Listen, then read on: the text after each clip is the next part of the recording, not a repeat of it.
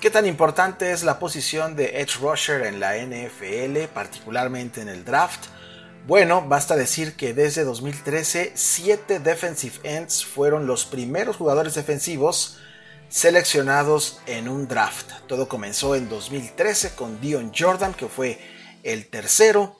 En 2014, Jadavion Clowney incluso fue la primera selección global. En 2015 Dante Fowler fue el número 3. En 2016 Joy Bosa también el número 3. En 2017 Miles Garrett también primera selección global. Y obviamente 2019 y 2020 los productos de Ohio State, Nick Bosa y Chase Young, ambos seleccionados con el segundo pick global del draft de la NFL. Es muy importante la posición de Edge Rusher, es muy importante presionar a los corebacks en esta liga y hoy vamos a hablar de los 5 mejores de la clase 2021 en este draft que comienza el jueves por la noche. Soy Iván Pirrón y esto es Aquí Solo Fútbol. Este es Aquí Solo Fútbol con Iván Pirrón.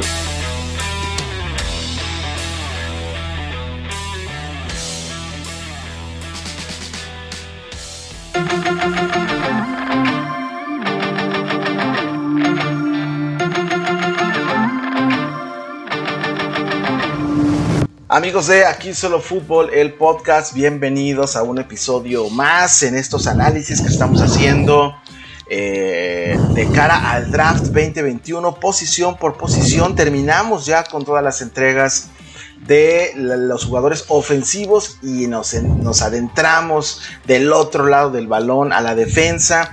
Particularmente yo le platicaba a Ian Roundtree, particularmente a mí me gusta más la defensiva, a él también, porque pues él eh, ha trabajado como head coach, jugó primero como linebacker y también después en su, en su etapa como coach asistente también trabajó del lado de la defensiva. Así que mi querido Ian, entramos a un terreno que a los dos nos gusta y nos apasiona un montón. Bienvenido otra vez a este podcast, a esta tu casa, querido Ian.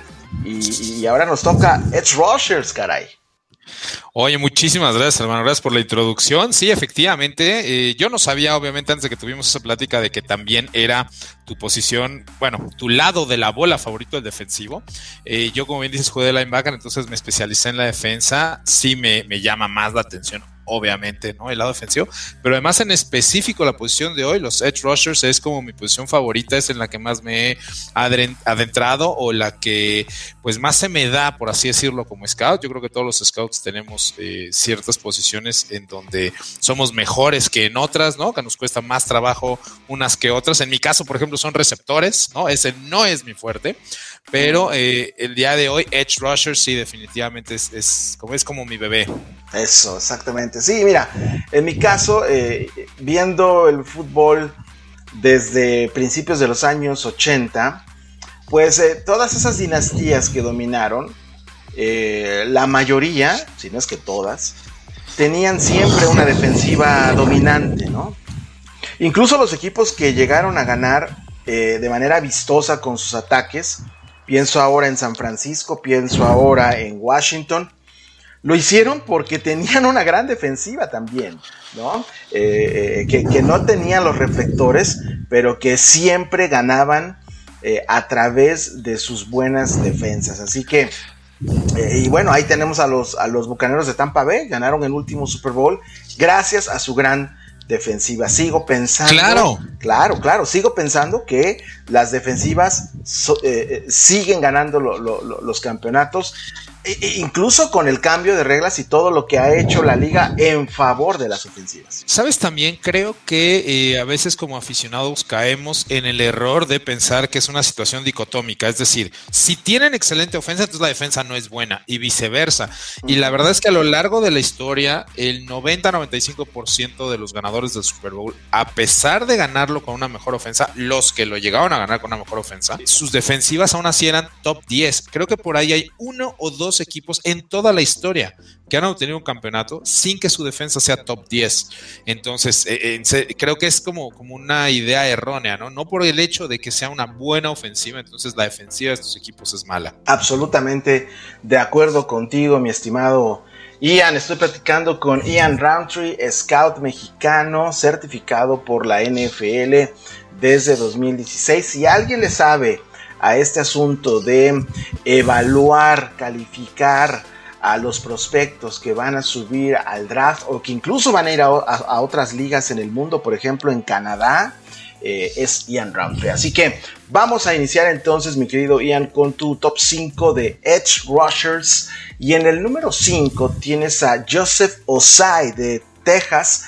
Este es un linebacker externo, porque hay que recordar que eh, cuando hablamos de edge rushers, no necesariamente hablamos de alas defensivas. Eso funciona bien en un esquema 4-3. Eh, pero en las defensas que juegan 34 con 3 frontales y 4 linebackers, ahí es en donde brillan los outside linebackers y normalmente, normalmente son estos los que funcionan como edge rushers. Y en el número 5 tienes a uno de ellos, a uno de estos linebackers exteriores que se llama Joseph Osai y jugó en Texas. Cuéntame de él, mi querido Ian. Ah, para empezar, diste la introducción perfecta para este tipo de jugadores. Como bien mencionas, eh, mucho depende de la defensiva que los equipos pretendan jugar.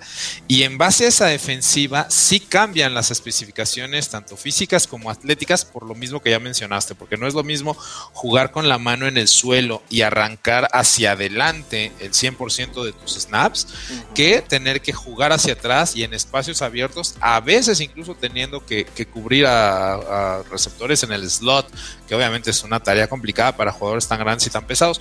Y fíjate que esa es una de las razones por las que me parece que Joseph Sai no solo es uno de los cinco mejores prospectos, sino que me atrevería a catalogarlo como el prospecto más completo de la generación.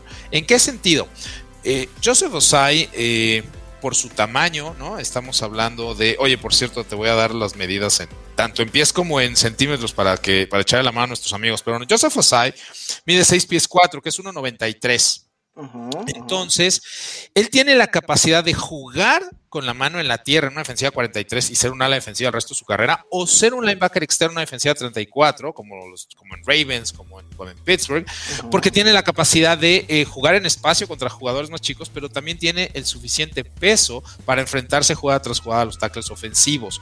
Es de los pocos de la parte alta que tienen esas calificaciones atléticas y que tienen las características físicas para poder estar en ambos lugares. Esto va a ser un tema recurrente a lo largo del episodio de hoy, porque eh, muchas veces el, se le llama eh, one trick ponies, ¿no? Los ponies o los caballos de que tienen solo un truco. Y a lo mejor ese truco es extraordinario, ¿no? Generalmente estamos hablando de, la velocidad con la que atacan eh, el, el, edge, ¿no? al coreback, los, los alas defensivas, pero no han desarrollado un repertorio técnico, quizás no son tan pesados y entonces los atacan frontalmente por carrera, quizás no pueden jugar en espacio, quizás tienen que salir en determinados downs por, insisto, por el peso, el tamaño. Entonces Joseph Osai tiene todos los requerimientos, tanto físicos como atléticos, para ser considerado el jugador más completo de este draft. Ahora, esta generación en particular, si bien es buena, es una de las generaciones, eh, digamos, eh, de, las, de las más fuertes este año, pero no ni de broma cercano a uno, lo que fue el año pasado, y dos, a las que realmente son fuertes este año, corner, como línea ofensiva, digamos, receptores. Entonces, este, tampoco estamos hablando de que todos los eh, boards en los diferentes front offices de la NFL tienen a los cinco jugadores quizás cambiando uno por otro en el, en el orden. No sería para nada sorpresivo que Osai fuera el 2, que, los que vamos a ver a continuación cayeran al 4, al 5 o al 6 incluso. Pero este jugador es el más completo de esta generación. En cuanto a sus estadísticas, en tres temporadas él registró 11 capturas de coreback. Me llama la atención que en 2020, en únicamente 9 juegos, él tuvo 5 sacks eh, dos golpes a los corebacks, y, pero ¿sabes qué? 16 tacleos en el backfield tuvo Joseph Osai. Eh, impresionante. ¿eh? Y tuvo 13.5 tacleadas para pérdida de yardas en 2019. Este, este muchacho, Joseph Osai, eh, siempre está en el backfield, siempre está causando caos ahí.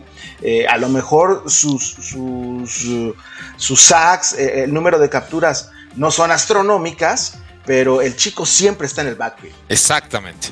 Eso es lo que tiene él como característica eh, por su movilidad. Además, puede ponerse en varios lugares de la defensiva y eso es súper valioso, esa flexibilidad de posición para los coaches o los poneros defensivos el día de hoy, porque con las alas defensivas siempre sabes dónde va a estar. Quizás se cambia de lado, quizás toma el hueco interno en lugar del externo, nosotros lo llamamos por técnicas, pero no me voy a meter en algo este, como súper técnico, ¿no? Este, quizás es técnica White Nine, quizás es técnica 7 o 6, pero, pero no va a pasar de ahí, ¿no? Son tan ligeros que no pueden jugar más adentro o no pueden jugar en espacio. Pero un jugador así, puedes tenerlo de linebacker, puedes tenerlo abierto cubriendo, puede disparar, puedes tenerlo con la mano en el suelo y que sea una defensiva clavada. Entonces eso te da mucha flexibilidad. Muy bien, pues ahí está, ese es el 5. Vamos al número 4 que es Jalen Phillips. Me encantó el video, la película de Jalen Phillips. Él es de Miami. Eh, él juega, él sí juega como un defensive end, como una ala defensiva, eh, digamos, natural pero con qué agresividad juega este muchacho. Y además, eh, Ian, es difícil que él falle una tacleada. Jalen Phillips, cuéntame por qué lo tienes en el número 4, pros y cons de este prospectazo de Miami. Fíjate que atléticamente y físicamente obviamente es el prototipo de la posición, ¿no? Cuando tú dibujas a un, a un edge player, quieres que se vea, pese, mida, se mueva como Jalen Phillips. Jalen Phillips mide 6 pies 6, que es aproximadamente 1,96, 1,97. ¿No? Y eh, como bien mencionas, lo que hace mejor es colocar su manita en la tierra, ¿no? Controlar el edge, por eso se llaman edge players, controlar el borde de la línea, ¿no? Eh, el outside contain, que nadie le dé la vuelta, y desde luego presionar al quarterback en situaciones de pase. ¿Cuál es el principal portento de este señor? ¿Qué es lo que es realmente raro? Su longitud de brazos más de 34 pulgadas de brazos. Hablábamos por qué era importante eso en los niños ofensivos, pues es igualmente importante en los niños defensivos, específicamente en las alas defensivas. Y si bien, como mencionas, el video o el tape de Jalen Phillips en este último año es eh, jugador de primera ronda en la NFL, quizás top 15 o top 12.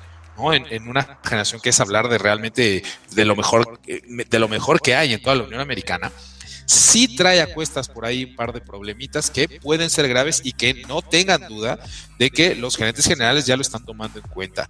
Él empezó su carrera con UCLA, con los Bruins acá en California, ¿no? Él de hecho es oriundo del estado de California y tuvo muchísimos problemas de salud. Tuvo operaciones en la espalda y tuvo varias conmociones cerebrales que lo hicieron retirarse del fútbol americano después de su segunda temporada jugando para, para UCLA. Descansa todo un año hay un cambio de staff de cocheo con, Manny Díaz allá en la Universidad de Miami, lo contacta y decide eh, darle una oportunidad nuevamente al fútbol. Eh, llega a la Universidad de Miami y tiene un año espectacular. Ayudado no en, poco, no en poca medida porque uno de los jugadores que vamos a tocar después, a continuación, que es Gregory Rousseau, era el a la defensiva titular de Miami y decide no jugar la temporada. Entonces tampoco tuvo tanta competencia como para llegar y ser titular. De hecho, incluso utilizó el mismo número que hubiera utilizado Gregory Rousseau, el número 15. Y aunque podría ser el primer jugador de toda la, la generación en salir este año, sí me parece que es de consideración las lesiones, insisto, específicamente las numerosas conmociones cerebrales que sufrió a lo largo de su carrera colegial, aunque no sufrió ningún este último año, pero es algo con lo que tienen que tener mucho cuidado los gerentes generales. De acuerdo, y también en su historial de lesiones, también hay una eh, por ahí en la, en la muñeca, también tiene una, tuvo una lesión importante en la muñeca, en la, en la espalda baja, como bien mencionas, eh, el tema de las conmociones. Y sí, efectivamente, tuvo que parar el eh, todo 2019, regresa el 2020 con muy buenos números, 15.5 tacleadas para pérdida de yardas, 8 capturas y 5 golpes a los uh, corebacks en 10 juegos en 2020.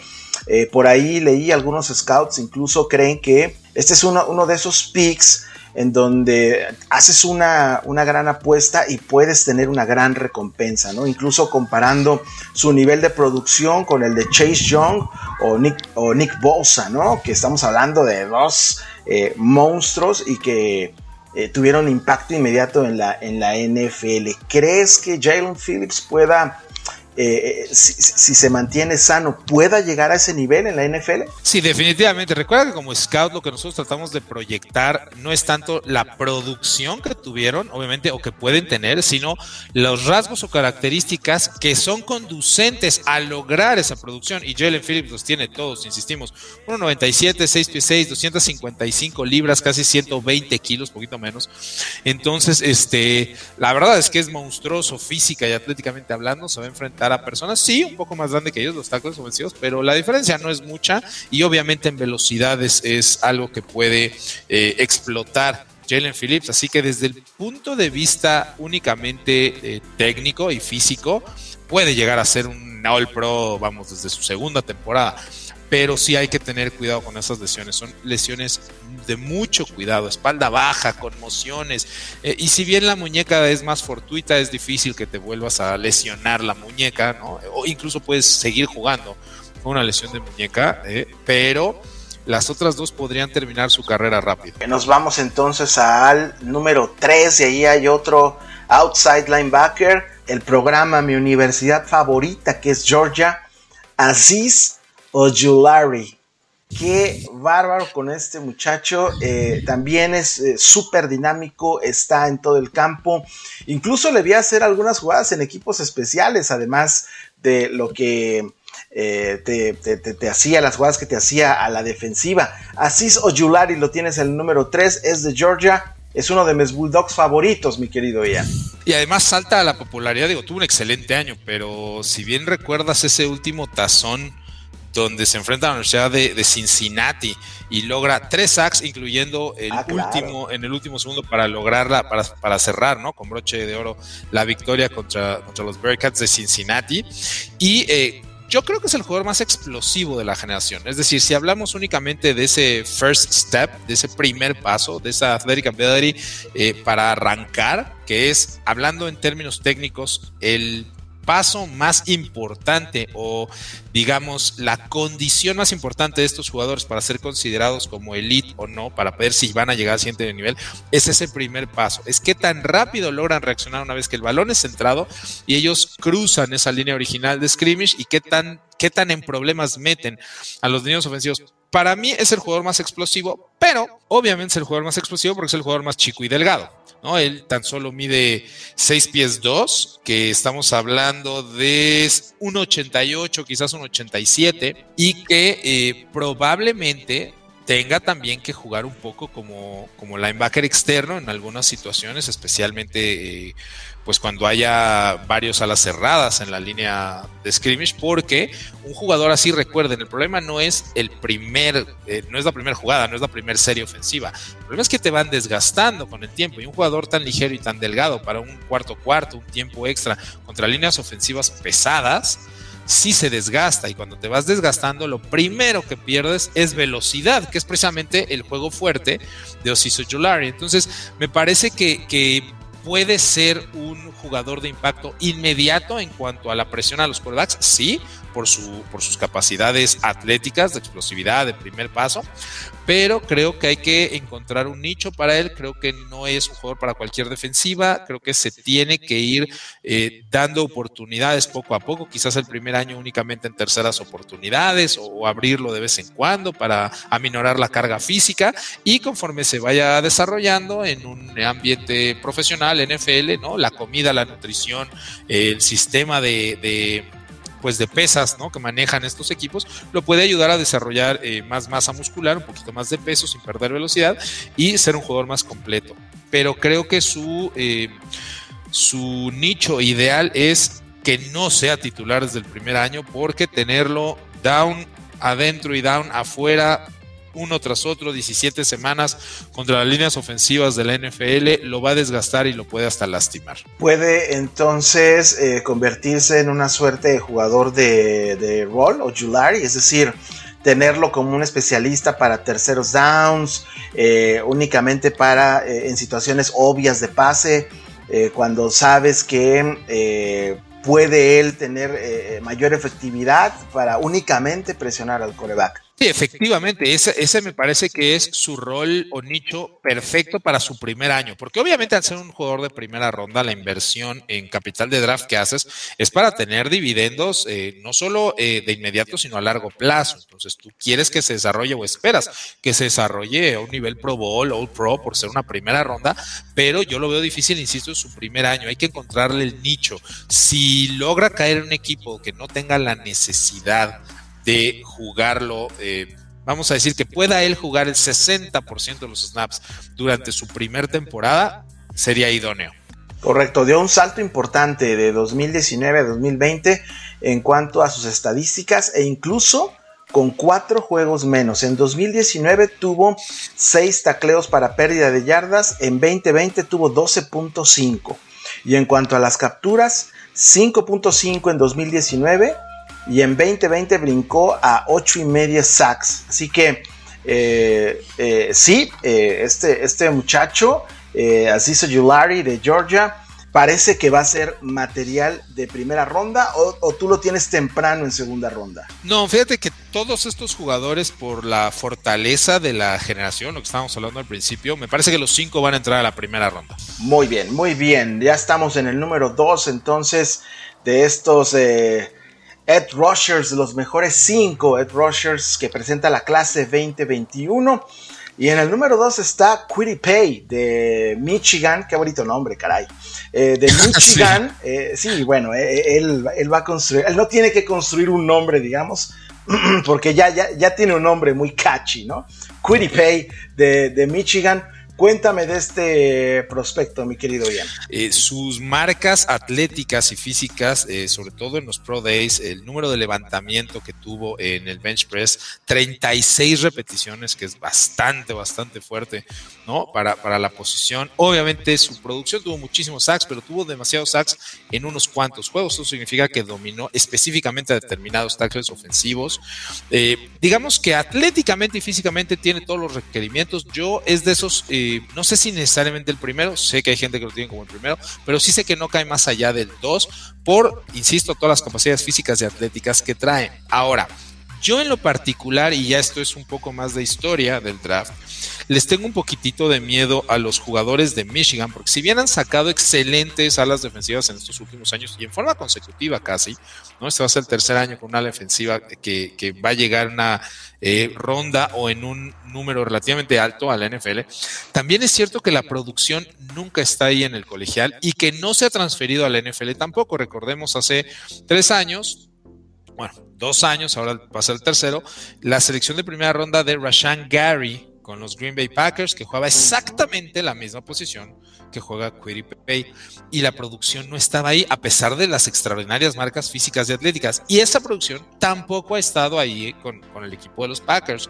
Eh, después nos vimos envueltos en la vorágine que causó Chase Winovich. Este, a la defensiva que seleccionaron los Patriots, que tuvo un buen año a secas, ¿no? Eh, ya el año pasado fue banca en varios encuentros, eh, simple y sencillamente por su falta de producción. Entonces ya hay un tema recurrente. Y este año eh, la entrega es Quiripay, eh, un prospecto un poco más parecido a Rashan Gary, que ya mencionamos, pero que cuando ves sus números y realmente te enfocas en dónde consiguió sus sacks y en qué juegos consiguió sus tackles for loss, etcétera, te das cuenta que realmente dominó a tres o cuatro equipos, pero en el resto pasó totalmente desapercibido. Lo que pasa es que es de esos jugadores que cuando lo ves moverse, le tomas las medidas, ves cuánto corre, dices, no hay nadie así en mi equipo, lo tengo que tomar. Pero a mí este prospecto me da mucho miedo, no para ser un bust, porque de verdad tiene las capacidades para, para poder jugar desde el día uno, pero sí para nunca llegar a vivir eh, las expectativas que se generan cuando eres una primera selección. Insisto, como el caso de Rashan Gary o como el caso de Chase Winovich. En 2019 creo que ahí está eh, su mejor temporada, al menos en cuanto a estadísticas. En 12 juegos tuvo 12.5 tacleos en el backfield y 6.5 sacks.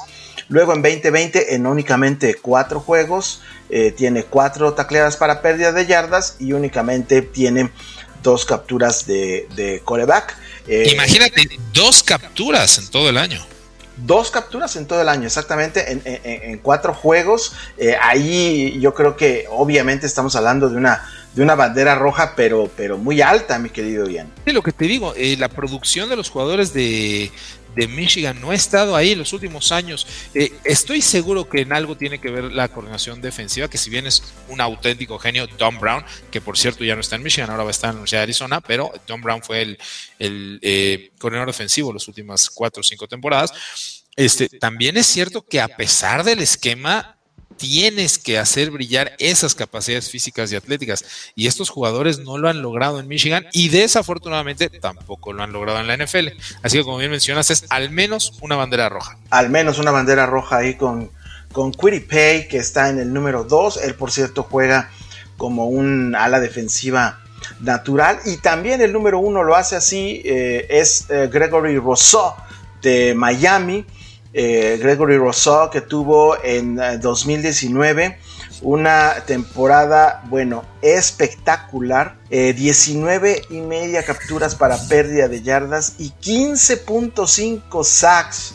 Ian, estamos hablando de un jugador que este sí podría tener, digamos, el nivel mostrado por Bosa o por Chase Young, o ya, ya nos estamos adelantando demasiado. Mira, en teoría sí, por eso lo tengo eh, como el número uno. El problema más grande que Gregory So tuvo para no ser considerado como un jugador top 10 o top 12 en este momento es que él decidió no jugar la temporada anterior por cuestiones de la pandemia, del COVID. E, ese no es el problema, obviamente. El problema es que la gente espera que si tienes todo un año para prepararte nada más en las pruebas que se te van a hacer, pues entonces esas pruebas sean realmente espectaculares, como lo quiso Pay, por ejemplo, ¿no? Y sus números en los Pro Days y en los días que tuvo la oportunidad de ver los scouts a Gregory Rousseau, dejó mucho que desear, sobre todo en el aspecto eh, atlético, no físico, obviamente. Y eso ha hecho que sus bonos o la pues la fe que muchos scouts tenían un año antes haya bajado un poco. Yo estoy seguro que se va a acabar yendo en primera ronda, pero eh, también estaba seguro yo, eh, si hubiera salido hace un año, de que hubiera sido una selección top 10. Entonces, obviamente tiene todas estas cualidades físicas y atléticas, pero quizás lo más valioso, y para ti ya tuviste la oportunidad de verlo jugar, más allá de sus estadísticas, eh, para mí como coach al menos una característica súper importante es este non-stop motor, es eh, jamás se da por vencido en ninguna jugada. Es un jugador que persigue tacleadas a 30, 40 yardas de donde inició la línea original de scrimmage y, alcanza a los corredores.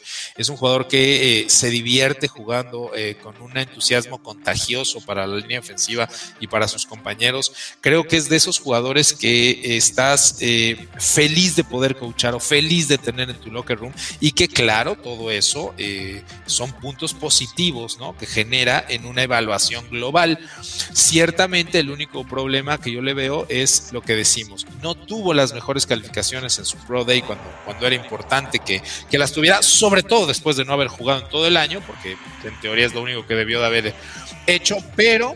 Eh, creo que cualquier equipo que lo tome va a ser el más feliz del draft de que haya caído a ellos. Sí, incluso en algún partido, eh, te soy súper honesto, no recuerdo ahora el rival, pero sí recuerdo haberlo visto correr detrás de un receptor eh, eh, en una jugada de pase pantalla. no, no, termina él haciendo la tacleada, pero sí es uno de los perseguidores, sí es uno de los defensivos que va detrás del, del receptor, tienes toda la razón nunca se da por vencido, todo el tiempo está corriendo detrás del ball carrier. y cuando mides además eh, casi dos metros, ¿no? Este, y 130 kilos, más o menos, poquito menos, 128. Entonces, pues ya son, son palabras mayores, ¿no? No solamente es echarle ganas, ¿no? Yo le puedo echar muchas ganas, pero si mido 1.10, no sirve de mucho, ¿no? Echarle muchas ganas, ¿no? Este, entonces, eh, lo que hace Gregory Rousseau en el campo realmente es de llamar la atención y este, y como te decía, es un jugador que además el techo es altísimo, porque a diferencia de los otros prospectos en esta lista, él empezó a jugar como ala defensiva cuando llegó a la Universidad de Miami. Él fue seleccionado como receptor y jugó de receptor. Nunca había jugado a la defensiva en su vida, nunca en, high school. Y cuando él llega, después de empezar a entrenar y a comer, obviamente, en la Universidad de Miami, a los dos, tres meses se dan cuenta pues, que mide 6'6 y pesa, digamos, vuelvo al mismo, que mide 1'99 y que, y que pesa 120 kilos, ¿no? Y dices, no, no, de receptor no, te va a costar mucho trabajo cambiar de dirección, aunque estés muy grande y muy fuerte, ¿no? Y entonces hace la transición, pero él tiene dos años jugando de ala defensiva en toda su vida y se va a ir en la primera ronda del draft. Entonces, el cielo es el límite para este jugador. Correcto. Y lo que siempre te pregunto, mi querido Ian, ¿dónde está el robo? ¿Dónde crees tú que pueda haber un jugador eh, que pueda salir segunda, tercera ronda, pero que puede ser de alto impacto en la NFL y, no necesariamente esté en tu top 5? Fíjate que hay un jugador eh, que, bueno, en lo personal me gusta mucho cómo juega. Eh, es de la Universidad de, de Houston. Se llama Peyton Turner. Es un jugador que igual tuvo que ser la transición de otra, de otra posición, ¿no? Empezó a crecer y a crecer y a crecer, ¿no? Él también era receptor en, en high school. Y el día de hoy este señor mide 6 pies 7, es decir, 2 metros 1, y solamente tiene dos temporadas jugando como a la defensiva, Peyton Turner. Además, por la, eh, por la, por el equipo donde viene, ¿no? Houston, tampoco está eh, enfrentándose a los Power 5 o a las conferencias Power 5. Entonces hace el escauteo o hace la proyección todavía un poquito más difícil. Pero si yo te diera una proyección con él, eh, yo creo que la, la proyección idónea sería Calais Campbell. Esa es la comparación, esa es la proyección. Tiene mucho que mejorar en cuanto a su técnica y si bien físicamente es imponente, no es tan atlético como los eh, jugadores que hemos visto hoy, por obvias razones, ¿no? Es un jugador que debería estar jugando casi casi de liniero ofensivo, 6 pies 7, ¿no? Que como decimos son 2 metros 1, 2 metros 2. Entonces, creo que si le dan tiempo para desarrollarse y si tiene un coach que sea paciente con él en el sentido de la técnica de manos, de use of hands, que es vital en la posición de la defensiva, este puede ser el robo del draft. Se llama Peyton Turner, es de la Universidad de Houston. Correcto, pues ahí está el top 5, el robo eh, de, Ian Roundtree con estos edge rushers. No hay un Chase Young, no hay un Nick De esta clase no tiene ese, ese calibre de jugadores, ¿no? Pero siempre los edge rushers van a ser considerados incluso en primera ronda, 3, 4 de ellos. Eh, Ian cree que su top 5 va a estar ahí en primera, en primera ronda por eh, la naturaleza del, fútbol profesional en este momento. Claro, porque es una premium position. Exactamente, y porque eh, ya lo hemos platicado y a quien le gusta el fútbol, pues es algo que, sabe por demás. El, fútbol actual es aéreo, es 70% eh, poner la pelota en el aire, y 30% correr el balón. Eh, se pasa primero para correr después, se prepara la carrera a través del, pase y necesitas a los jugadores para poder presionar al coreback de manera constante y por eso la, posición de Edge Rushers eh, es que ha tenido este, esta reevaluación, ¿no? Como decíamos, eh, hay ciertas posiciones que son más valiosas que otras en el juego moderno y eso ha hecho que otras posiciones, ya lo hablamos también, como corredores o alas cerradas, se hayan devaluado. ¿no? Eh, antes prácticamente todas las posiciones eran eh, más o menos igual de importantes, dependiendo del sistema que cada quien jugara, pero en general, por ejemplo, los corredores eran básicos, ¿no? O sea, eran los que te daban esas mil, mil doscientas yardas por año, los caballitos de batalla, ese ya no es el caso, los safeties también, los safeties se han devaluado mucho, las alas cerradas, a pesar de su versatilidad, y aquí hay, un debate muy interesante que, que, ya pueden sostener nuestros amigos eh, con, sus, con sus otros amigos, ¿no? Con las personas que nos hacen favor de escucharnos, eh, la gente que piensa que las alas eh, cerradas, los tight eh, han dejado de ser sencillamente tight para convertirse en offensive weapons, les llaman, ¿no? El caso de Pay, ¿no? Que, que mencionábamos. Pero la realidad no es así. Eso es como un poquito más vendido por los medios de comunicación, porque cuando hay que renegociar los contratos y cuando hay que pagarles realmente a estas eh, armas ofensivas, como ellos quieren ser considerados, pues el jugador mejor pagado de todas las salas cerradas en NFL es George Kittle con 15 millones de dólares. Está 7 millones de dólares abajo de los receptores. O sea, no es unos cuantos miles de dólares o no es un par de millones, es 7 millones más barato que los receptores. Entonces, eh, si bien esta construcción que hemos hecho acerca de o alrededor de esta posición, ¿no?